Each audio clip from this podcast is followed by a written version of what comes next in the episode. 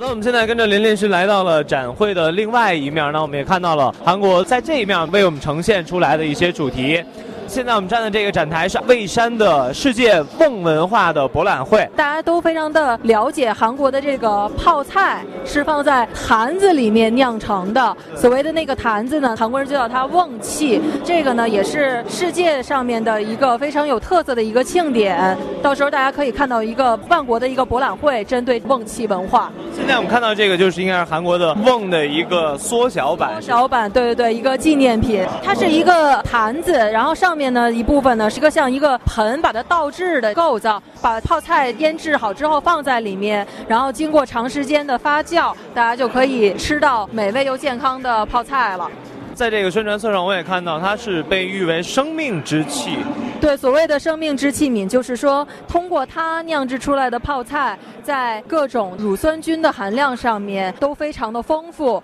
要预防癌症、增强人们抵抗力的这样的效果。现在来到的是庆尚南道。庆尚南道是韩国传统文化非常集中的一个地方，包括韩国的历史之城庆州。庆州是非常特别的地方，因为它现在保存了韩国古代的建筑的风格，它是没有移动，是韩国政府特意来规划，它所有的建筑都是用青瓦搭建而成的，包括韩国非常著名的佛国寺也都在这边。现在我们来到的是庆尚北道，一南一北哈。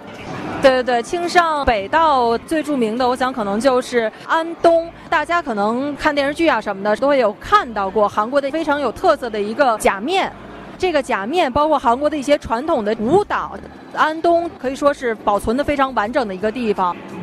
好，现在来到的是一个非常大的展台了，济州岛世界自然遗产。对，济州岛拥有韩国的三大世界自然遗产。包括汉拿山、成山日出峰以及熔岩洞窟，可以说济州岛一直是大家非常向往也非常喜欢的一个地方。然后呢，现在从北京出发的大韩航空也因为增加了直航，从每周的两班增加到了每周的四班，所以中国的游客朋友们更方便到那边去了。你有一个周末或者有一个三天的小假期，就可以到那边舒舒服服的享受一个周末，吃一些非常鲜美的海鲜，看非常美丽的自然风光。现在从图片上看，其实济州岛也是一个面积非常大的岛，